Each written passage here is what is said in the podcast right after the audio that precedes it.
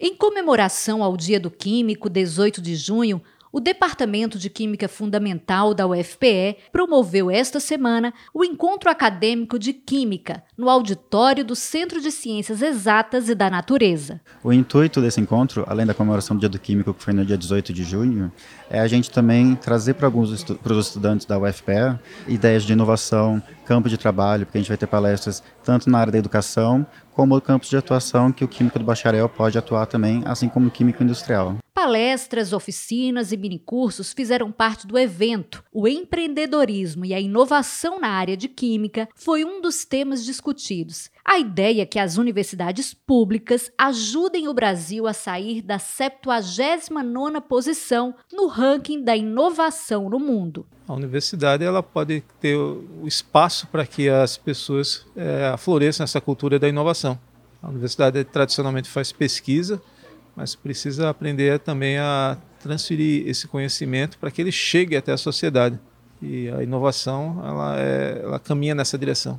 Inovação que já é uma realidade para muitos dos estudantes. A inovação ela está muito presente nas empresas juniores aqui dentro da universidade. Faço parte de uma empresa, é Elementos, e nela nós trabalhamos com inovação no ramo químico e de alimentos. Além de inovação e empreendedorismo, os alunos também puderam aprender um pouco mais sobre as diversas áreas de atuação de um químico e também sobre o mercado de trabalho nessa profissão em Pernambuco e no Brasil. Representando o Conselho Regional de Química, Ana Catarina Gomes explicou que os empregos na área vão muito além do trabalho em indústrias. Uma das áreas de, de grande abrangência, além da indústria, são os laboratórios, comércios, é, atividades de importação, de exportação.